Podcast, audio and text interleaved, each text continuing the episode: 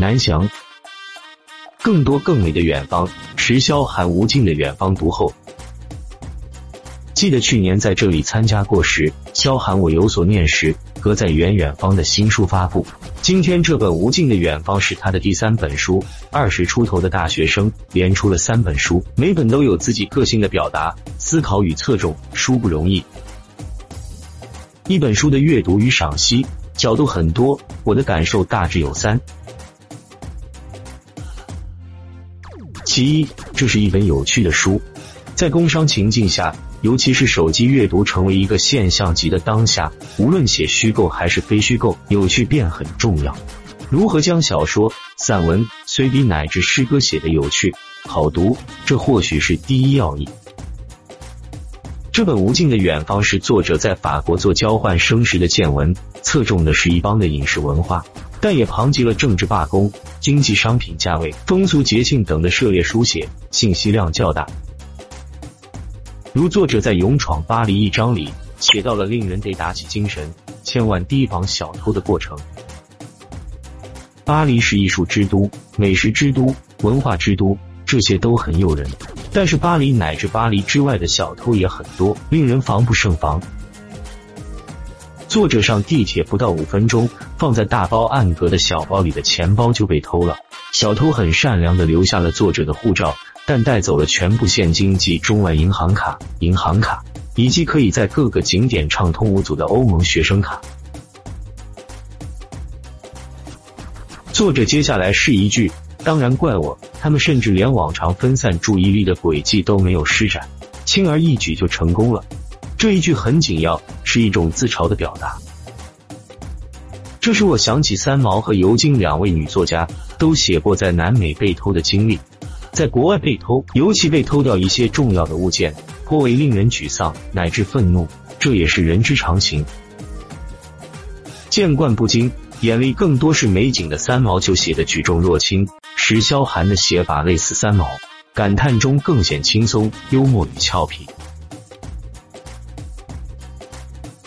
作者拓展开来，写了一位乌克兰朋友在地铁上的遭遇，因为同行法国朋友的提醒。把包放在胸前，不说话，结果小偷无从下手。到下一站，连同小偷在内的所有一个车厢的乘客都下车了。他的法国朋友很紧张的说：“千万不要试图和他们争论，你不知道他们有多少人。”类似这样的经历我也有。上个世纪九十年代初，我从内地辗转东莞、城中巴来深圳。同车全是玩把戏的骗子，他们装作不认识，合伙来玩你一个人。一篇好的散文随笔，行走与观察之际，需要信息，需要铺陈，需要纪实，也需要适当的自嘲，这样才显露出作者的自信、自洽与宽厚。其二，这是一本有文化的书，一本好书都是有文化的。我想说的是，这本书呈现了一种万花筒般的异域文化。因为作者不是一般的旅游者，不是在写一般的游记，他有外国朋友、同学，也包括法国朋友，跟法国朋友吃住玩以及交流，这就能够在细节的书写之中，斑驳的呈现中法文化的差异。譬如法国人对工作提不起兴趣，酒吧的分类倒是很细致。又如，作者在与朋友接触之后，发现从不说英语的朋友的母亲其实是会英语的。作者概括道：“法国人果然只在自己想要听懂的时候才说英语。”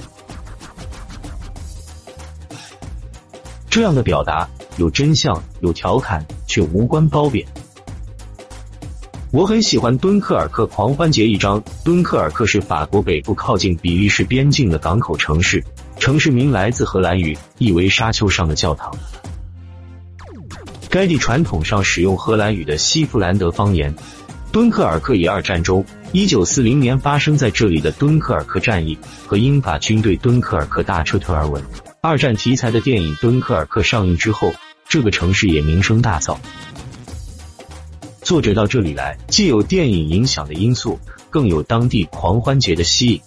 这个狂欢节，男人扮成女人，女人扮成男人，颜色越鲜艳越好，造型越怪异越好。个个脸上涂满油彩，头顶插满鲜花，假发更是赤橙黄绿青蓝紫。每年此节，市政府都会向市民扔五百斤青鱼，市长也会在市政厅的阳台露面。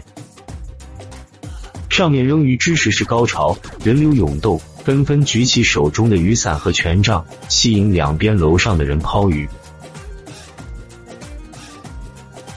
作者如是抒发：要是能够挑法国一个城市的市长当，我宁愿忍受一年三季的狂风暴雨，换来一次上万人看到我盛装打扮、缓缓露面时的欢呼，还有人群只因我的小小举动而疯狂涌动带来的满足感。如果有什么是权力带来的快乐的话，这一定在榜首。这一段很耐人寻味，读者会寻思：中国女生此时此刻是这样想的，法国女生会这么想吗？法国的市长又是怎样想的？作为一市之长，对于隔三差五的罢工，对于知大于收的烦恼，对于权力与责任的难以平衡，他会有如此浪漫的情怀吗？无论如何，一年一度的狂欢节真是千金难买。无论是我市长及市民，乃至各地过来的游客，且放下人世间的万千烦恼，及时寻乐。其三，这是一本有文采的书。萧寒是一位具有写作经验、写作思想以及写作美学的作者。他明白机智而灵动的语言，既是作品的衣裳，又是作品的血肉。他笔下的景物，加来的海大概是法国北部最干净的。最先看到的是一片蓝色的天空，就是丹麦舍友望向我的蓝色瞳孔里的那种天空，连云都是薄纱状的，薄而均匀的涂在天空中，海的颜色深邃，就如同一双带着酒气的眸子。这既是加来的海与云，也是萧寒眼里的海与云，不与人同。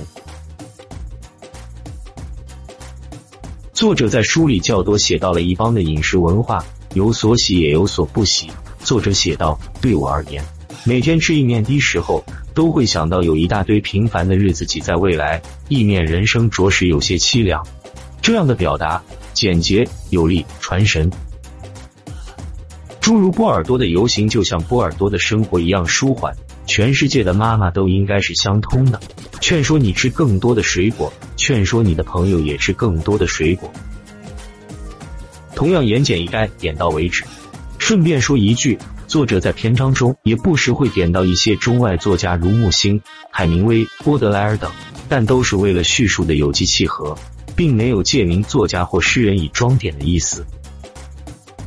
有位诗人这样写道：“不管我如何举目远望，终究有些地方是我目光难以企及的。”由衷希望萧寒的目光更远一些、深一些、美一些，让作者自己的心灵抵达更多的彼岸，也让读者跟随他的目光抵达自己足履不曾或难以企及的远方。感谢收听，下期再见。